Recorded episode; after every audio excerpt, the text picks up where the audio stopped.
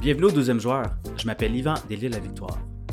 En tant qu'entrepreneur dans le monde du soccer, j'ai appris beaucoup en aidant les organisations, athlètes et marques à raconter leurs histoires avec le ballon rond. Si tu es comme moi et que tu aimerais développer la culture soccer au Québec, ben, tu seras bien servi avec cette balado-diffusion.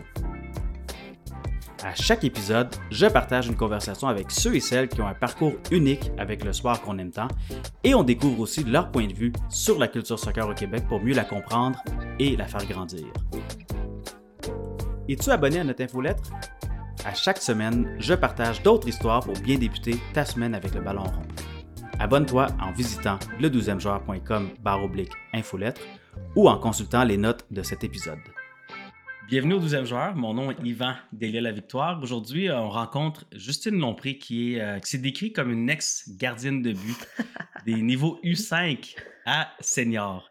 Mais honnêtement, vous la connaissez probablement euh, mieux comme une supportrice à l'énergie contagieuse que vous potentiellement avez croisé euh, ou entendu, j'allais dire, au Stade Saputo dans les 1642 ou avec les 1642 plutôt. donc, aujourd'hui, on va découvrir un peu d'où commencer cette passion, premièrement, puis aussi voir euh, où est-ce qu'elle va chercher cette énergie euh, à chaque jour et à chaque soir de match. Donc, Justine Lompré, comment ça va? Ça va, euh, ça va très bien. Tout... Comment ça ne peut pas bien aller? On est deuxième dans l'Est. On... non, mais l'automne est belle. Tu sais, il fait beau. Les couleurs. On s'en va jouer des matchs jusqu'en novembre, parce qu'on va jouer des matchs jusqu'en novembre au Stade Saputo les joueurs euh, arrivent d'une pause internationale, ils sont. Ça s'est bien passé. Comment tu veux que ça aille mal? Comment? Non, mais pas vrai. Ça peut pas bien aller. Ça peut pas, pas bien aller, excuse-moi. Pour un, supporter de Montréal, ça peut pas bien, pas bien aller. Voilà. Ben, tu sais, c'est ça. Je pense que c'est. Je le dis des fois, là, mais il faut pas sous-estimer ces beaux moments-là. Ah, mon Dieu. Je pense que c'est facile de, de, de, de garocher dans les petits détails, dire ah, tel joueur pourrait jouer mieux, ça pourrait être mieux, mais euh, je pense que tu es comme moi, là, on, a vécu quand même des saisons peut-être plus, euh, plus difficiles euh, au cours des années. On est poli, on est poli. Ouais, ouais. On est poli. Fait que 2022, quelle, quelle, histoire ben, pour le CF Montréal, premièrement, mais quelle histoire aussi pour toi? On va découvrir ton histoire de soccer. Mmh. mais premièrement, pour ceux et celles qui ne te connaissent pas trop ou moins, Comment est-ce que tu pourrais euh, t'introduire à ces personnes-là? Euh, je suis membre euh, du CF Montréal, de l'Impact de Montréal, depuis la saison avant la MLS. Donc, 2011, j'ai mes billets de saison. au départ en 132, puis depuis 2018 en 114. j'ai joué toute ma vie euh, au soccer parce que mes parents avaient besoin de me faire dépenser mon énergie. le, malheureusement, le ballet de jazz répondait pas aux critères euh, premiers pour me faire, euh, me faire dormir le soir. Donc, non, joueuse, entraîneuse encore pour l'Union La Naudière Sud, qui est mon club local ici. donc, coach, joueuse, arbitre pendant plusieurs années également passionné, fan de Chelsea en Angleterre. Euh, désolé. Euh. C'est correct, on est, euh, est ouvert sur le monde ici. On est C'est un podcast qui est très ouvert, non, mais donc oui, fan. mes premiers amours, je les dois à Greg Sutton, autant que Buffon. Que... Donc oui, des, des, des, premiers amours différents d'un océan à l'autre, mais grande fan de soccer, en fait, à tous les niveaux. Autant au niveau sportif sur le terrain que administratif, parce que je suis une gestionnaire euh, aujourd'hui dans mon travail. Mm-hmm. Euh, mais euh, oui, j'aime tout d'un terrain. De l'odeur du gazon à la façon que les lignes sont faites à ce qui se passe sur le terrain. Donc, wow! J'adore ça, j'adore ça.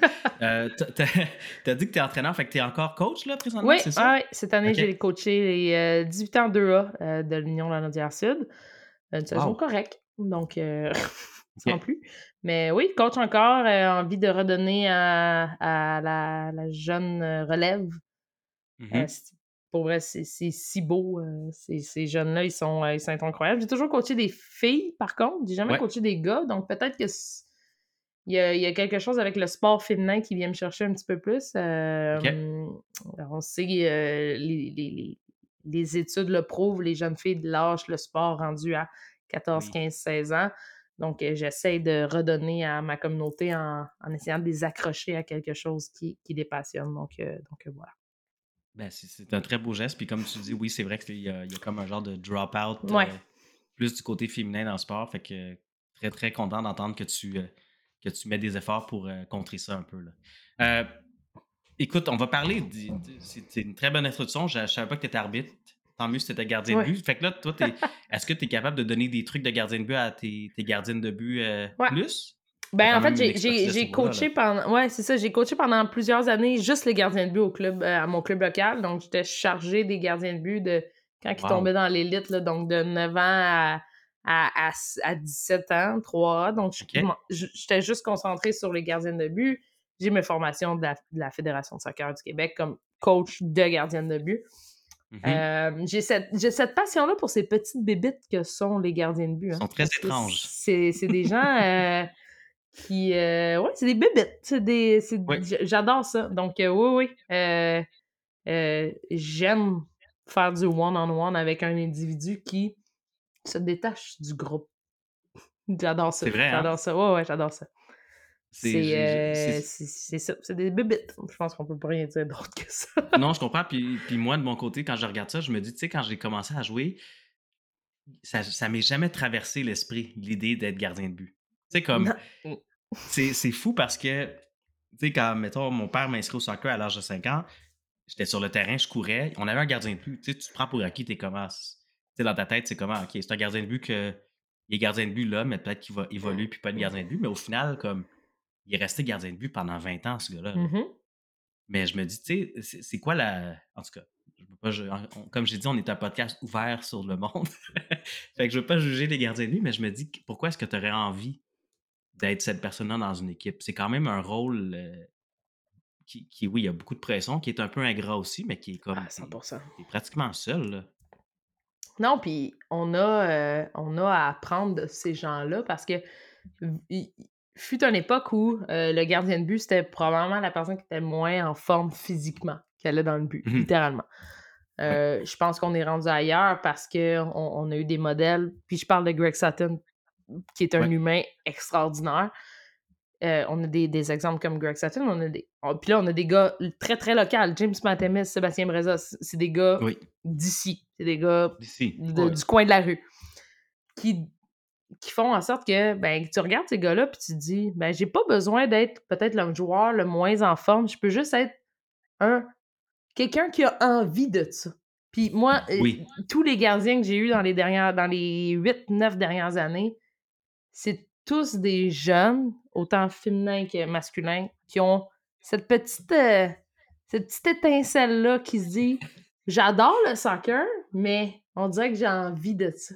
J'ai envie de me mmh mettre dans cette position-là qui est parfois ingrate, comme tu l'as dit, mais qui est parfois tellement satisfaisante. Arrêtez ça de pénalité à la 64e minute de jeu quand c'est 1-1. Il n'y a rien de plus satisfaisant que ça. Je te dis, il n'y a rien de plus satisfaisant que ça.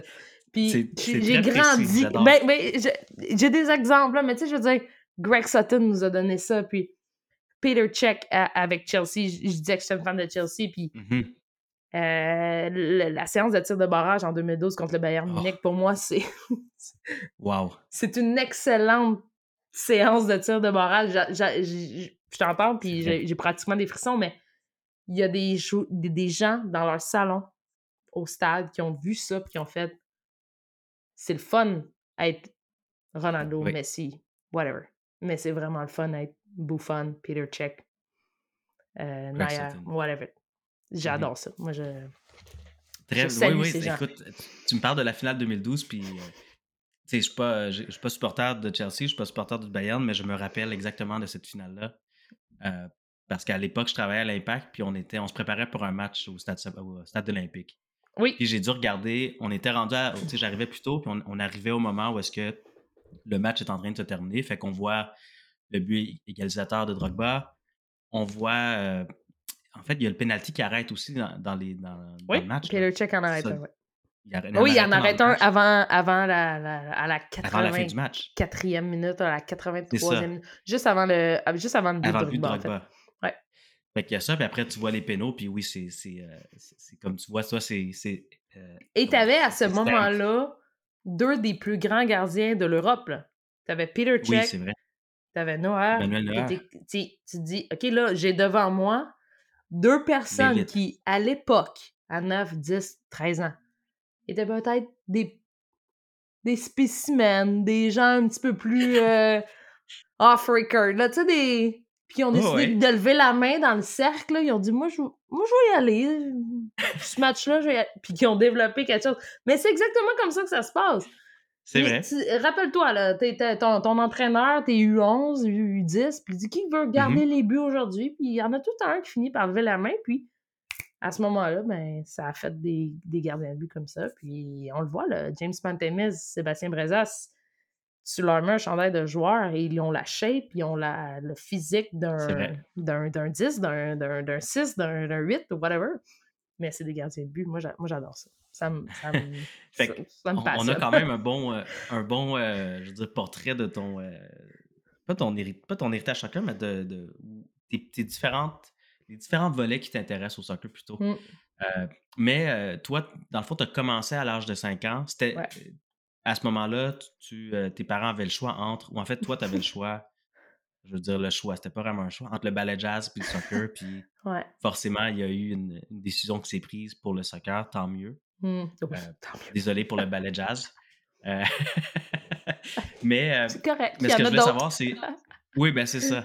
Ce que je voulais savoir, c'est à partir de ce moment-là, comme où est-ce que tu as, un intérêt pour le, le- le soccer, le sport en tant que tel, l'intérêt pour les matchs que tu regardes, les équipes que tu, que tu supportes et tout, ça arrive quand? Euh, la première Coupe du Monde que je me rappelle, c'est 98. Donc, euh, moi, je vais avoir 32 ans dans, dans quelques jours. Euh, 98, pour moi, c'est le moment où je me souviens de, euh, de, de m'asseoir, de regarder le sport à la maison. Euh, au même titre que pour moi, les premiers Jeux olympiques que je me souviens, c'est ma mère qui me réveille en pleine nuit pour regarder les cérémonies d'ouverture des Jeux olympiques ou pour regarder Wayne Gretzky, tu sais. Je viens d'une famille extrêmement sportive. Donc, euh, mon père est un joueur de baseball euh, de haut a été un joueur de baseball de haut niveau. Euh, ma mère est une- quelqu'un qui a baigné dans une famille où le hockey était euh, une religion. Je pense comme, Mhm. comme n'importe quelle personne qui est née dans ces années-là, ouais. dans les années 60, le samedi, on écoutait le hockey. Euh, mon père aurait aimé que je joue au baseball, mais quand il a vu l'énergie que j'avais, a fait Ah, ça prend quelque chose d'autre pour faire vider ça. OK. Pour... Donc, 98, première Coupe du Monde, je regarder un match à la maison n'était pas quelque chose de simple, non? Je c'est pas comme Mhm. aujourd'hui où tu trouves un, un- un poste et, et tout ça. Donc, euh, euh, j'ai des souvenirs de la finale de 98, mais, mais je sais que c'est là que ça, ça, ça a parti. puis, puis par la suite, bon, ben, je continuais à jouer, puis je m'intéressais de plus en plus. Euh, il y avait l'impact de Montréal, veux, veux pas. Ouais. Euh, euh, 2004, championnat, euh, je vais dire- j'allais dire USL, mais j'ai- Attends, c'est A-League. A-League. Ouais. Euh, mon père qui me dit, viens me chercher à l'école, OK, on s'en va au stade, etc. On s'assoit sur une couverte dans l'espace gazonné au centre Robillard. J'ai ces souvenirs-là. Euh, j'ai 14 ans, euh, on gagne, je pars à courir, mon père part à courir parce qu'il est comme, faut que tu t'en reviennes avec moi. J'ai mes- j'ai un souvenir que mes parents traient beaucoup sur Manchester United parce que souvent à la télé, au début des années 2000, les- les C'était équ- l'équipe. qui présentait, c'était Manchester United. Mhm. Et je suis- je suis. Puis c'est souvent un souvenir que je, je ramène à mes parents. On est assis dans le salon un, un samedi matin, la télé joue, c'est Manchester United. Et, et là, ma mère, euh, qui est passionnée par Manchester United, qui, qui est fan de, de, de, de Sir euh, Alex Ferguson. Puis je demande juste, c'est qui l'autre équipe qui joue contre? Et ma mère me dit, c'est Chelsea. Je dis, mais moi, je vais prendre pour les bleus. Parce que le bleu, c'est la, couleur du ça. drap- c'est la couleur du drapeau du Québec. Puis le Mmh CF, euh, l'Impact de Montréal, ils ont du bleu sur eux. Et c'est à partir de là mon, mon, mon, amour pour Chelsea. Donc, on parle au début des années 2000. Et, et, et puis, c'est resté. Puis, chez nous, c'était une tradition. Le samedi matin, il y avait les qualifs de Formule 1. Puis, par la suite, il y avait le, match, euh, le match de, de, la Premier League. Le mmh dimanche, on regardait le Grand Prix. Par la suite, il y avait un match. Les deux matchs qui présentaient souvent les fins de semaine, c'était celui du samedi midi, le dimanche midi. Puis euh, c'est resté comme ça. Euh, puis Greg Sutton rapidement est devenu euh, pour moi un modèle. Je lui ai dit, puis quand je lui ai dit, il m'a dit Tu me rajeunis pas, Justin. mais je suis comme Non, non, mais. Quand je voulais. Je pense qu'à mes 15 ou 16 ans, j'ai demandé à mon anniversaire un chandail de l'Impact de Montréal. Et euh, c'est vraiment une bonne anecdote. Mais ma mère a dit, mais parce que ça se trouve pas au sport expert du coin, là, tu sais, je veux dire. Mmh Mes parents sont allés à Ville-Saint-Laurent ou, dans la petite Italie, chez Evangelista, trouver un chandail. Et quand ma mère, ma mère me rappelle tout le temps cette histoire-là, comme pour eux, c'était un peu, ben, on sort de la banlieue, on s'en va dans la petite Italie, chercher un chandail de soccer de Eduardo Sembrango parce que tu tripes sur Eduardo Mango, puis c'est une de mes plus belles histoires à vie. Moi, j'adore ça. J'ai déballé ce cadeau-là, j'avais 14-15 ans, puis j'avais un chandail d'Eduardo Mango, puis j'étais comme. Pour moi, c'était lui, mon euh, Alex Kovalev, Saku Koivu, whatever. Uh-huh. Comme, wow! Je peux pas croire. Puis je mettais ça à l'école, puis tout le monde était comme, c'est quoi ce chandail-là? C'est quoi ça? C'est quoi ça? C'est quoi ça? 12, c'est Brango. Non, tu comprends pas. Hein? Mmh c'est le meilleur joueur de la ligue. Fait que, euh, non, non. Euh, ouais, ouais, ça part de là. Donc, euh, le soccer anglais chez nous est très, très. encore aujourd'hui, là. mes parents, ils ont 60 ans passés, puis encore aujourd'hui, mes parents s'assoient samedi matin, dimanche matin, regardent leur soccer anglais.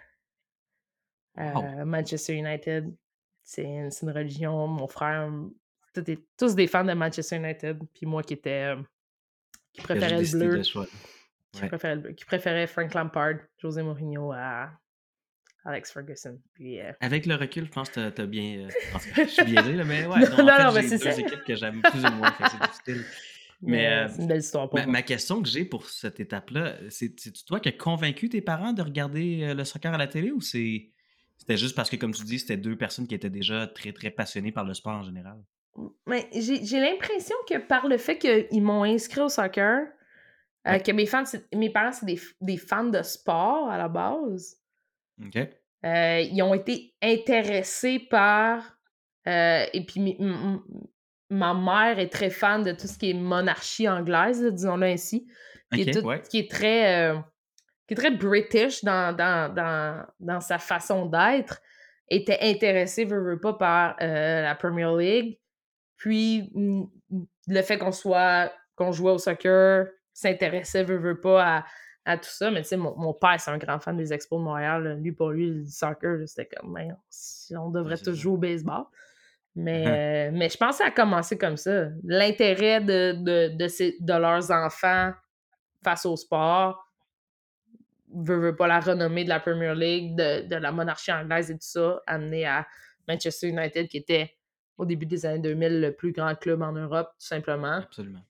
Mmh. fait en sorte que tout s'est découlé. Puis après ça, ben, est venu les Coupes du Monde. Euh, il, y avait, il, y avait, y avait un engouement autour de ça. Tu sais, souvent, euh, au, même titre que les Jeux Olympiques, c'était l'événement sportif de l'année.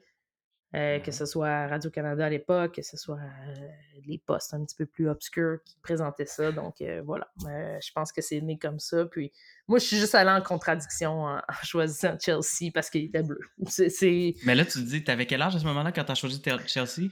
Je devais avoir 12, 12, 13, 14. Donc, on est au début des années 2000. Donc, on est au moment où Chelsea a été racheté par des, des, gens avec beaucoup d'argent. Oui, des Russes. Oui. Euh, donc, on est au début, là, euh, tu sais, José Mourinho, c'est 2004, donc euh, on est là-dedans, là. On est dans les premières, dans les premières années de, de, la nouvelle ère de Chelsea. Cool. fait que c'est quand même cool parce que, tu sais, à travers justement les conversations que j'ai eues, ben, tu sais, on a le cliché, là, quand tu viens d'une famille, que tu es soit immigrant de première génération ou immigrant de deuxième génération, fait que tu es né ici, ben, le soccer, c'est un peu dans ta vie parce que tes parents, c'est euh, ils viennent de pays où est-ce que le soccer est présent, fait que t'es comme pas obligé, mais t'es fortement recommandé de regarder le soccer en même temps qu'eux autres. Ouais. Euh, fait qu'il y en a beaucoup que c'est ça, mais toi, ce que j'adore, c'est comme, je dirais pas que c'est la situation inverse, c'est que tu as commencé à jouer, puis par le fait même d'avoir commencé à jouer, tu as comme, tu sais, il y a eu d'autres facteurs comme tu mentionnes, mais il y a eu une influence tranquillement, pas vite, qui s'est faite puis qui s'est installée euh, dans la maison. pour, pour, regarder les matchs. Fait que c'est quand même cool. Puis ce que je comprends, c'est que la tradition continue. Ouais, à 100 Tu sais, on est dans les années 90, dans les, les gens à Montréal, ben, surtout en banlieue, là, moi, je, suis, je viens de Repentigny, born and raised. Les gens n'écoutaient euh, écoutaient pas le soccer à la télé, là. Je veux dire, euh, les gens écoutaient soit la Formule 1 parce qu'on avait Jacques Villeneuve, soit écoutaient le baseball, ou le samedi soir, écoutaient le hockey à, Radio-Canada. C'était ça. Euh, mes parents se sont ouverts au soccer par leurs enfants, puis tu parles à ma mère de Louis Figo, là, puis c'est comme le plus beau joueur qu'elle a jamais eu sur, euh, sur ça. ma mère va avoir 60 ans, puis euh, Wayne Rooney, c'est son petit pitbull, puis il y a personne qui va jamais toucher... Il, fallait pas que quelqu'un touche à Rooney parce que ça allait mal finir. Bouffe... Tu fait moi, je trouve ça fascinant qu'on a pris deux, deux personnes québécois, pur laine, euh, né à Repentigny, né, euh, né, à Charlemagne, mon père, puis qu'on a fait deux des fans de soccer. Tu mon père lisait le soir des, manuels de, soccer parce qu'il était comme, faut, faut que je sois bénévole pour ma fille, il faut que je sois bénévole pour mon gars. Je sais pas comment ça marche. Moi, je sais comment faire un but sur balle, mais je sais pas, moi, c'est quoi ça du soccer 11 contre 11? Là? Fait il imprimait des documents. Elle allait, à la bibliothèque, imprimait des trucs pour comprendre le soccer, comprendre comment ça fonctionnait. Mon père et ma mère ont été bénévoles, les deux, pour euh, le soccer local ici à Repentigny. Puis c'est probablement grâce à eux que, j'ai continué dans la, voie du bénévolat. Ben, euh, écoute, euh, je voulais faire un massif shout-out à tes parents de moi. Bravo. Chapeau. j'espère qu'ils vont écouter l'épisode, mais bravo, bravo à tes parents de, propager la, culture soccer dans, le, je dirais, à Repentigny. J'espère qu'ils deviennent un peu des, influenceurs soccer ah, dans ton coin avec le temps. avec leur, C'est des fans. C'est des fans. Ah oui. Puis, tu sais, je connais bien Samuel, Samuel Piette, puis là, il ils voient le Qatar arriver, fait que son, son pro ah. Sam, là, tu sais, Sam, euh, ils ont quasiment changé, tu sais, dans leur tête à eux, ils ont changé la couche à Sam, là, tu sais, je veux dire, c'est, un petit gars d'ici, c'est un petit gars de Repentigny, on, il vient d'ici. On est ensemble. On est ensemble, c'est, la famille, fait que euh, pour eux, euh, le petit pitbull de Samuel, c'est leur pitbull à eux, là, fait que non, non, sont, ça, c'est je dois dire que c'est quand même adorable comme, euh, comme histoire. Ma mère, ma mère tripe sur Sam. Tu sais, ma mère, elle l'aime. Ah ouais? Euh, oui, oui. Elle, sait que je, je, je, le connais bien, que, que, que je l'ai mmh. formé. J'ai formé Samuel comme arbitre à l'époque. Pour elle, Samuel. Oui, tu as formé Samuel comme arbitre? Ouais, Samuel, euh, Samuel c'est peut-être un scoop, ça, en fait. Samuel a arbitré un, une, une, année ou deux années ici à Repentigny. Puis euh, j'étais son j'étais sa, forma sa formatrice. Euh, j'ai mmh formé Sam. Euh, il était au sport-études et je crois que les étudiants au sport-études devaient suivre un cours d'arbitrage automatiquement. pour mieux comprendre. pour mieux comprendre le game, j'imagine. Et Sam, Sam a, subi, subi mon évaluation à moi. C'est un très bon arbitre. Samuel aurait été, aurait été, aurait été meilleur que Petrescu.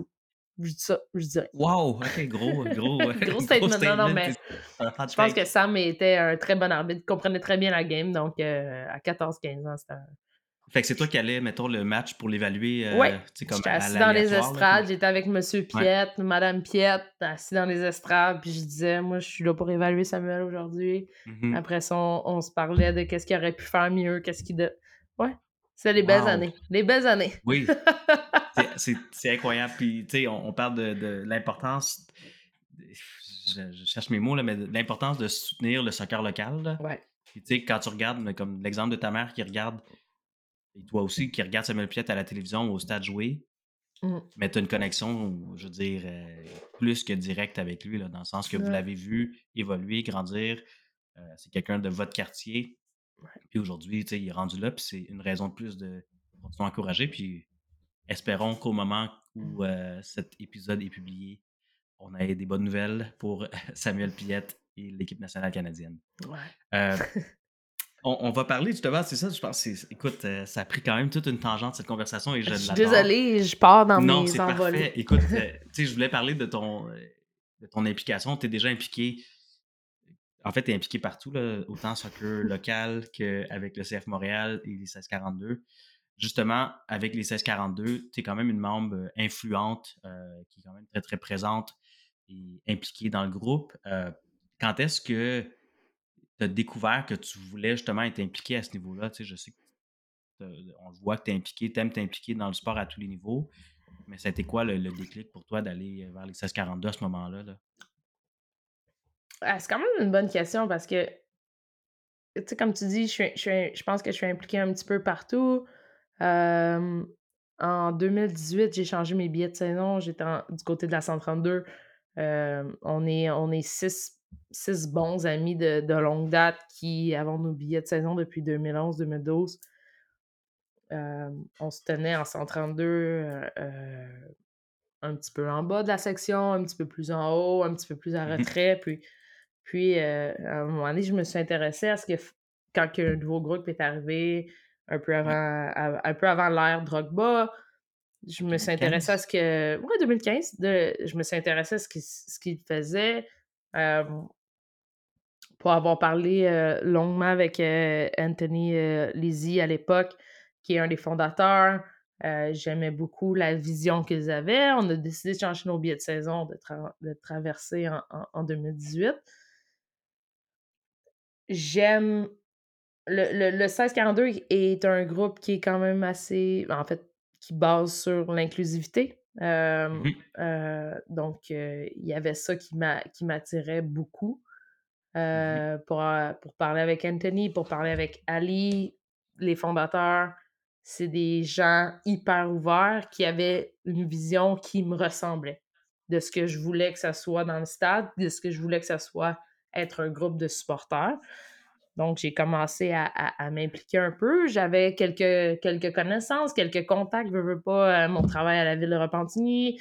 Euh, puis, euh, puis, de fil en aiguille, je me suis un petit peu impliquée. J'ai fait un voyage avec eux à Bologne en, 2019.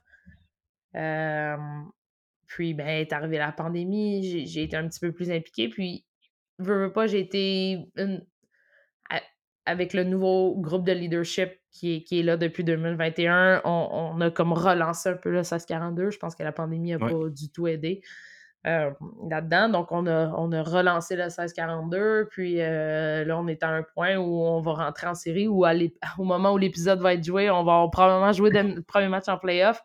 Donc, on va avoir connu une saison 2022 complète, une première en, en deux ans. Euh, les idées me ressemblent, la façon de penser me ressemble, l'inclusivité vient me rejoindre. les gens, j'ai rencontré des gens dans le 1642 qui, à l'époque, étaient des, des, connaissances qui sont devenues des très, très bons amis, des, des gens avec qui je peux me confier, des gens avec qui je peux partager, oui, une passion de soccer, mais plein d'autres trucs. Il y a cette espèce d'ouverture-là qui fait que euh, on est une, famille.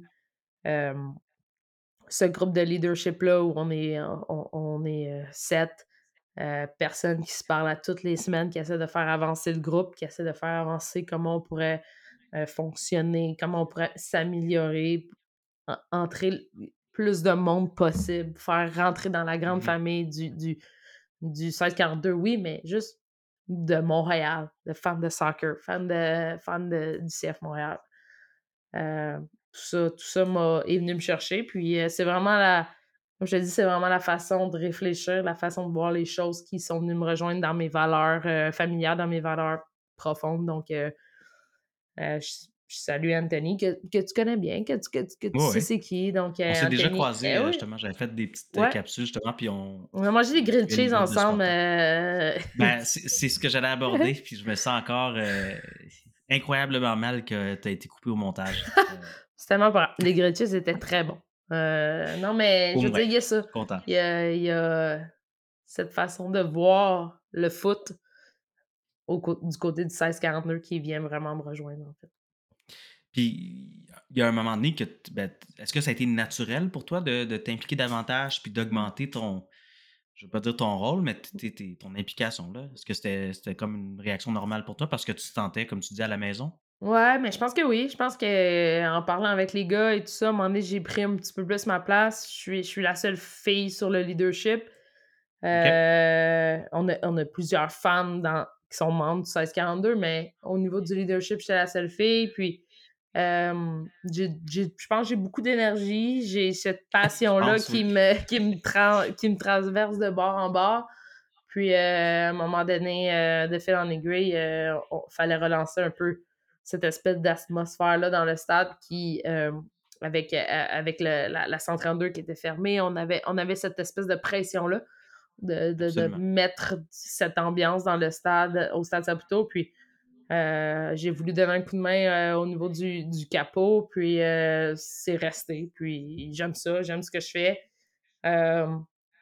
J'y vais à mon rythme aussi. puis je pense que c'est le fun aussi au niveau du, de la 113, dans sa 14 à 115, d'avoir deux personnes, d'avoir des, visages différents aussi, d'avoir cette énergie qui est différente. Donc, ouais, non, moi j'aime ça. J'aime ça. J'aime ça. Pas que j'aime crier après le monde, là.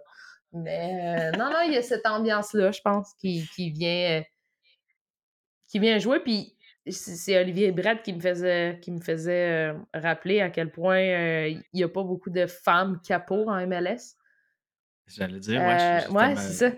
Il n'y en a pas. Ben, en fait, je, ne connais pas assez la scène supporter, groupe de supporters de la Ligue, là. Fait que je, non, il n'y en a pas, il y en a pas beaucoup. Puis il y a, un sentiment de fierté aussi, puis ça montre l'inclusion, tu sais, avec du 1642. Mmh puis c'est. Je fais ça pour eux, je fais ça pour le groupe, je fais ça pour la l'avancement du groupe aussi. Là. Donc, euh, on est quand même assez fiers de, du produit qu'on rend aujourd'hui. Absolument. Vous avez raison d'être fiers. Euh, toi, une, journée, ben, une soirée de match ou une journée de match, euh, je veux dire, comment tu fais pour, en fait, canaliser ton énergie? Puis, euh, puis justement, le rôle de capot est déjà un rôle que moi, je regarde ça, puis je comme, faut être complètement, euh, tu sais, comme, c'est peut-être péjoratif ce que je veux dire, cinglé, là, mais comme complètement, genre, disjoncté pendant 90 minutes pour gérer ça. Comment est-ce que tu fais ça? C'est une bonne question. Ma copine te dirait que c'est un problème. Mais euh, non, non, mais. Le plus difficile, c'est de l'admettre. oui, c'est ça. Non, mais il y a cette énergie-là que le stade transmet, en fait. OK. un match en plein milieu de semaine contre York, ça peut être extrêmement difficile en championnat canadien, par exemple. Mmh ça, peut être, ça, peut être, ça peut être difficile, mais en même temps, ça peut être hyper. Je sais pas, tu sais, tu peux laisser aller ton fou. Mmh mais euh, je, nous ramène au, 16 juillet contre, TFC, contre Toronto, puis il y a cette atmosphère-là.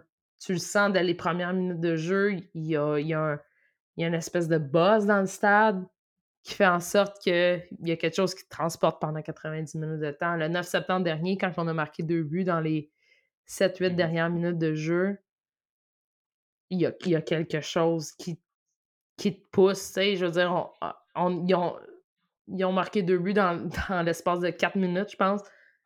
Et je regarde Seb, Seb Ouellette qui est à côté de moi, puis je lui dis comment on va faire pour faire les 14 prochaines minutes sans faire fondre la section? Puis il est comme peu importe comment qu'on va faire, il faut juste le faire. Fait qu'on on se pousse, puis là, bon, le CF, le CF Montréal marque un but. Puis quand il en marque un deuxième, tu sais, c'est l'implosion. Ces, ces émotions-là, ça se recrée pas. Mmh j'ai beau, avoir une vie où je suis pratiquement. Tu sais, je, suis fière de ce que je vis, je suis fière de, de, l'emploi que j'ai, mais cette émotion-là, cette l'espèce de, euh, de, de, de feeling, ça, c'est difficile à, à, décrire, mais c'est ça qui te pousse à aller, à leur revenir deux semaines après, puis à revenir, puis te faire comme, oh, je vais retourner le Capo Stand, je vais recommencer, il y avait de quoi de fun. Ah, oh, mais, tu sais, tu sais, combien de gens sont venus au match, sont venus à leur premier match du CF Montréal quand on, a eu notre run en Champions League? Combien de gens sont, ont décidé de revenir après avoir vu le but d'Andrés Romero en finale contre Club America? Combien? C'est pas des trucs qui sont tangibles. Tu peux pas calculer ces statistiques-là, mais t'étais là, j'étais là. Quand Andrés Romero a marqué contre Club America dans les premières minutes. tout était possible rendu là. Moi, le stade olympique aurait pu. Il n'y avait pas de toit, là. Puis, euh, non, non, mais cette émotion-là fait ramener des gens au stade. Fait que moi, je me dis tout le temps, si moi, je suis en train de vivre ça en ce moment, puis j'ai mmh des standards plutôt élevés au niveau de l'émotionnel euh, dans un match, j'imagine même pas ce que la personne qui s'attend son premier match au Stade Saputo, puis elle vient de voir Zachary Beaugliard marqué à la 89e minute de jeu, mmh qui nous qualifie en série. Cette personne-là, elle va revenir, c'est sûr. Fait qu'on ben, essaie de créer ça, un peu. Mais c'est sûr que c'est ce que je, ramène tout le temps à ça, c'est comme le sport en général, je, je, parle pour le soccer en tant que tel, mais c'est comme une émotion constante qui dure je veux dire, 90 minutes. Mais moi, personnellement, ce que je, ce qui me fait capoter, là, puis toi, ah, je te rejoins un peu là-dessus, c'est la, fraction de seconde avant qu'il se passe quelque chose de majeur. Fait que, est-ce que cette fraction de seconde-là, là, mettons que tu la mets sur un timeline, elle s'étire puis elle dure dans ta tête genre 22 minutes, tu sais, j'exagère à peine, ou est-ce que tu es comme this is it, this is it, puis là ça se passe, puis tu es mmh. comme t'es es au top du monde, comme tu dis, comme le, club américain, la, la, finale de Champions League l'équipe perd sur le score final, mais le but de Romero, cet instant-là, je me rappelle qu'on se projetait déjà en finale de. En, ah, j'avais un billet d'avion pour le Japon, là, moi. Oui, c'est ça, on était déjà en train de se projeter. Là, on est comme terminé. book de tickets, là. on prend un prêt à la banque, puis let's go. Là. on, ouvre la marge de crédit, mon ami, là. On s'en va au Japon, là. Tu sais, je veux dire, c'était terminé.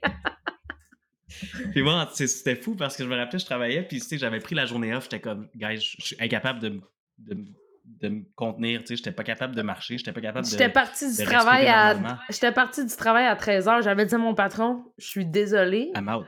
Ouais. C'est mieux pour toi que je quitte. C'est ça. Je sers à rien présentement. Je sers à rien. Fait que. C'est ça. Ah non, c'est je pense qu'on se rattache à toujours d'autres émotions comme tu mentionnes.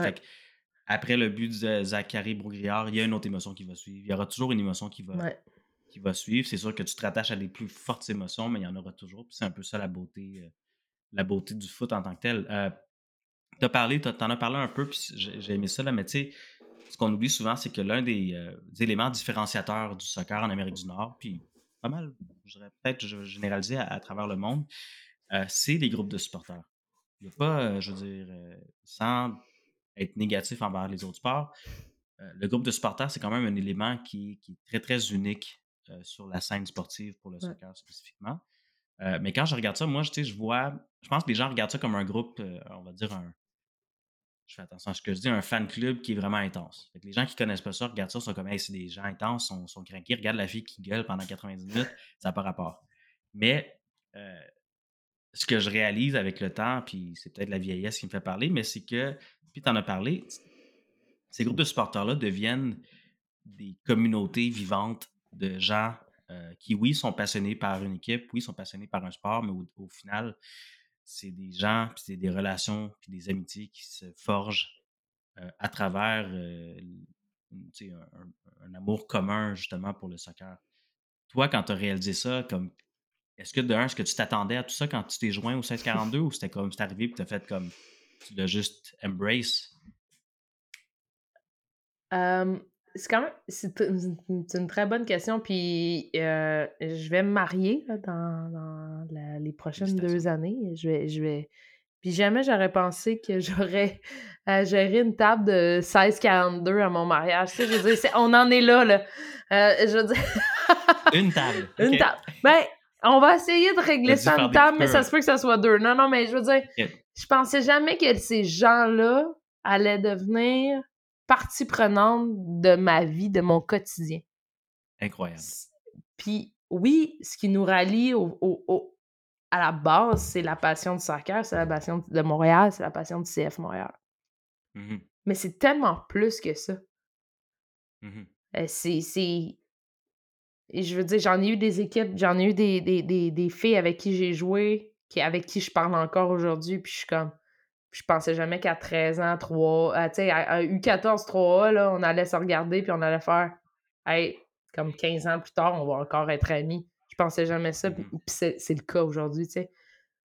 C'est la même. Je vois la, la même truc avec les gars des 1642. Puis je dis les gars, mais les gars, leur blonde, tu sais. La famille du 1642. La famille du 1642 fait en sorte qu'aujourd'hui, je, je me retrouve à 32 ans, puis je suis.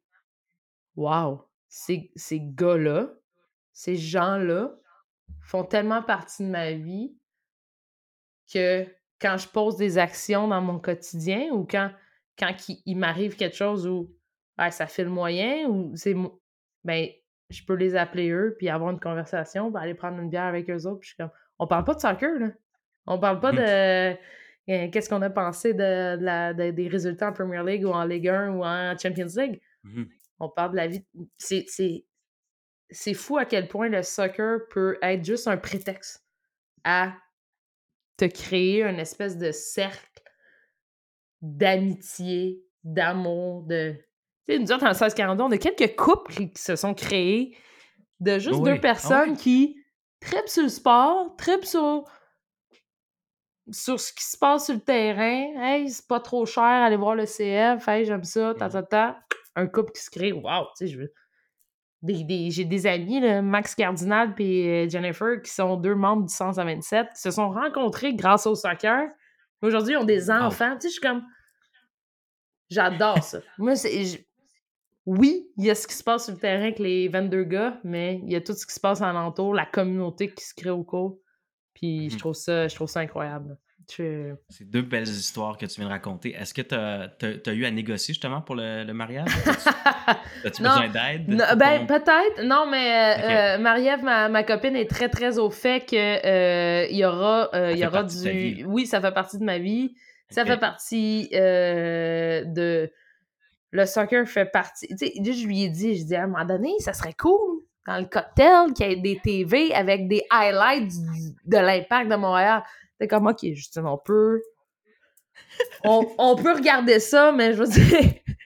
Tu sais, Nacho Piatti qui score à, à, Vancouver, on, est correct, tu sais, je veux dire.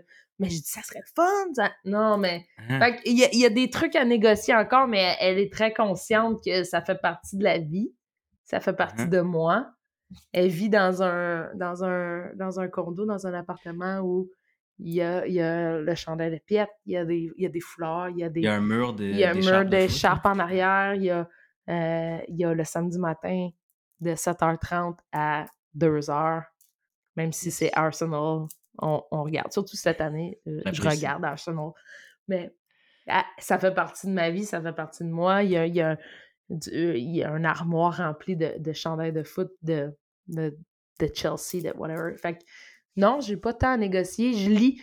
Elle me dit beaucoup. Euh, tout ce que je lis, c'est des, lectures de soccer. Fait que, que ce soit Money and Soccer, j'ai lu beaucoup au niveau de l'économie du soccer. C'est quelque chose, là. C'est euh, des biographies et tout ça. Donc, euh, Kristen Sinclair va sortir sa, mémoire bientôt, donc j'ai très hâte. Ah ouais, ok. Oui. Donc voilà. On va surveiller ça. Merci de partager ça. voilà. Non, mais c'est vraiment cool. Je, suis sûr j'en ai parlé quand ça va sortir. Oui. Euh, c'est exactement ça. Je pense que on n'en parle pas assez de, ça. Puis je vois souvent les gens dire Ah, tu allez en groupe de supporters, vous allez triper. C'est vrai. Je, je, ne nie pas ça. Je pense que c'était ce genre de personne qui est capable de de, triper avec d'autres mondes pendant un match, go for it, 100%. Euh, mais tu sais, qu'est-ce qu'on pourrait dire? C'est comme, va pour le match, mais reste pour genre l'amitié qui va te suivre probablement pour le restant de tes jours. fait que ça, c'est quelque chose d'assez remarquable dans les groupes de supporters, puis je, lève mon chapeau à ça. Ah, puis pas juste le 742, tu sais, au, au, niveau des, de la 132, au niveau du nouveau collectif Montréal. Il y a ça même genre d'histoire-là, la 127, la 131 debout, tu sais, je veux dire. Puis à l'international aussi, euh, je veux dire, ça fait partie de la culture de, de, de, supporters, je pense, de, de, se créer des amitiés, de se créer des, des amours, des whatever. C'est ce, qui est ce qui est fabuleux c'est là des aspects que je qu'on ça qu'on sous-estime qui est autant euh, agréable et, puissant pour le, pour le sport et, les relations avec ça. Euh, on parle de culture soccer. Toi, quand tu regardes ce que tu vis, euh, ce que tu as vécu, ce que, ce que tu as, vu de tes propres yeux, qu'est-ce que qu'est-ce que tu retiens le plus, premièrement? Qu'est-ce qui te rappelle? Mmh. Y a-t-il un souvenir qui est plus fort qu'un autre? je pense que la la run de Champions League, c'est quelque chose en particulier, C'est, c'est en en 2015, au printemps 2015, je pense qu'on a vécu quelque chose que, bon là, ça ça fait 7 ans, mais on le réalise peut-être pas encore à quel point c'était gros. À quel point c'était, à quel point le but de Cameron Porter est est est dans l'histoire euh, est un moment d'anthologie. Est un moment d'anthologie, puis souvent, euh, à chaque année, puis là, je veux, veux pas tomber dans la comparatif, mais à chaque année, on nous rappelle le but de Jordan et Burley avec l'équipe Canada Junior. tu sais, je veux dire, à chaque année. chaque année. j'adore ce but-là. C'est un très beau but. Mais j'ai l'impression qu'on réalise pas à quel point le but de Cameron Porter est un but important dans l'histoire. Cette run-là, pour moi, reste un, moment euh, d'anthologie pour, pour tout ce qui a amené la run en Champions League, l'émotion qu'elle m'a permis de vivre, le, sentiment dans lequel j'étais à ce moment-là aussi.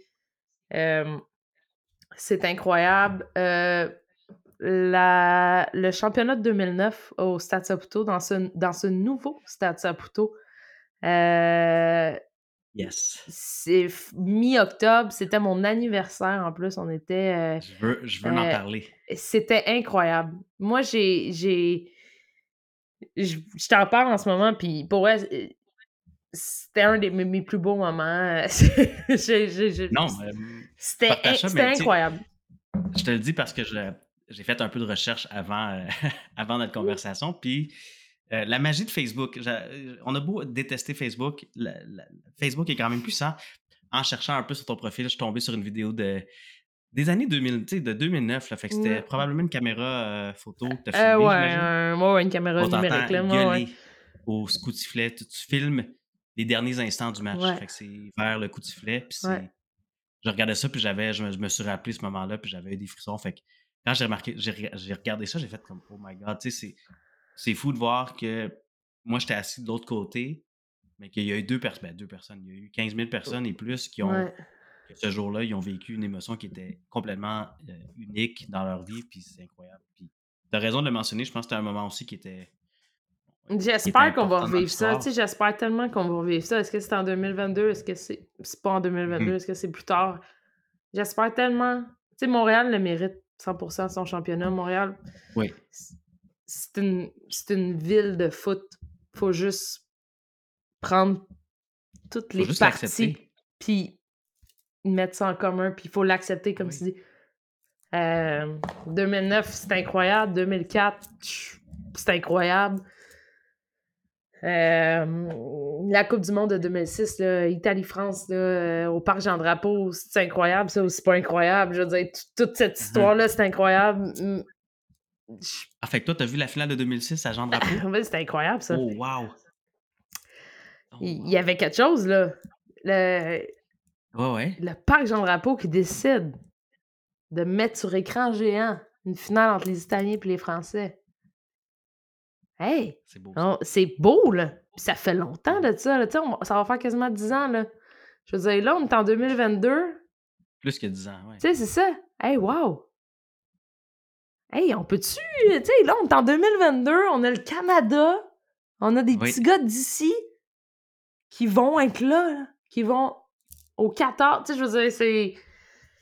Il y, a de quoi, à, bâtir qui va partir de ça puis qui va nous amener en 2027 où j'ai l'impression que ça va être implosion.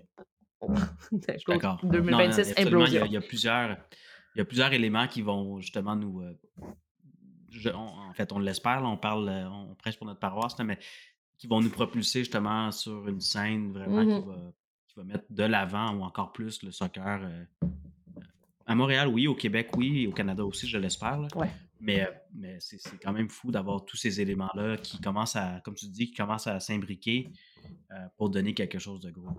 justement, pour le Canada, toi, c'est quoi tes plans pour la Coupe du Monde? Comment est-ce que tu penses vivre ça? Est-ce que ta copine va être impliquée? Qu'est-ce qui va se passer? Là? J'ai tellement de questions. J'ai déjà... déjà pris mes journées de congé. En fait, ça, c'est déjà, euh, déjà réglé au niveau de l'employeur. Donc, euh, je crois qu'il y a deux matchs en semaine et un match un dimanche. Donc, euh, ça, les journées de congé, c'est déjà fait. OK. Ben, je travaille pour la ville de Repentigny. Samuel Piat est un, est un Repentignois d'origine. Euh, donc, euh, au niveau de, au travail en ce moment, on, commence à regarder comment on pourrait faire pour euh, amener la Piet Mania du côté de Repentigny. Donc, on, dans les prochaines semaines, on va communiquer avec la famille et tout ça. Parce que c'est pas tout le monde qui va, qui va faire le voyage au Qatar. Donc, on, on a cette fierté-là au, niveau de, au niveau de Samuel chez nous. Euh, comment on peut faire euh, pour, pour, bien le représenter, puis pour, tu sais, je, je veux dire, c'est pas tous les jours où tu as un petit gars de ta région, de ta ville, que tu connais bien, qui, se présente à la Coupe du Monde, en fait. C'est jamais arrivé ah, pour, ah, C'est vraiment beau, ça. C'est vraiment cool. J'espère que ça, ça que... Donc, euh, ouais, puis en travaillant pour, pour, pour les sports à Repentigny, je, je, je, je, me suis mandaté moi-même de ce projet-là là, pour, pour essayer d'inspirer le plus les générations futures, comme quoi on a un petit gars d'ici qui, qui, joue pour, euh, pour euh, l'équipe Canada. Puis je parle tout de suite parce que j'ai l'impression que Samuel va être appelé avec euh, l'équipe de John Hardman pour, pour, le Qatar. L'objectif premier, je pense, c'est de marquer un but, ce qui n'a pas été fait lors de la dernière participation du Canada à la Coupe du Monde. Donc, on va commencer avec le fait de marquer un but. Puis, euh, puis par la suite, essayer de, d'apprendre le plus possible. De prendre. Je pense qu'avec le match en concours contre euh, l'Uruguay il y a quelques jours, on a appris beaucoup. De continuer d'apprendre, puis de, de, prendre le maximum d'expérience possible pour, euh, pour ramener ça en 2026 ici, puis d'être, d'être le, le plus prêt possible. Ouais. T'es très pragmatique, j'aime ça. Je pense Sortir du groupe, ça serait idéal euh, si on sort pas du groupe. Ah, ben, c'est pas grave. On prend non, ce je suis d'accord. Pas... Moi aussi, j'essaie de. C'est con, là. C'est comme le, classique, je baisse mes attentes pour être agréablement surpris. Ouais. Euh... Mais c'est ça, j'ai hâte, de, hâte de suivre ça. Je, je m'appelais d'avoir juste suivi les, les rondes de qualification, puis au final, sur un coup de tête, d'acheter le billet ou un, des, un billet beaucoup trop cher pour aller voir Canada Jamaïque à Toronto. C'était fou. Euh, j'ai jamais payé aussi cher pour un match de soccer. Ah ouais? Euh, c'était Canada-Jamaïque. Ouais. Fait que... Canada-Jamaïque en 2005 au Centre Claude Robillard, c'était 5 les billets.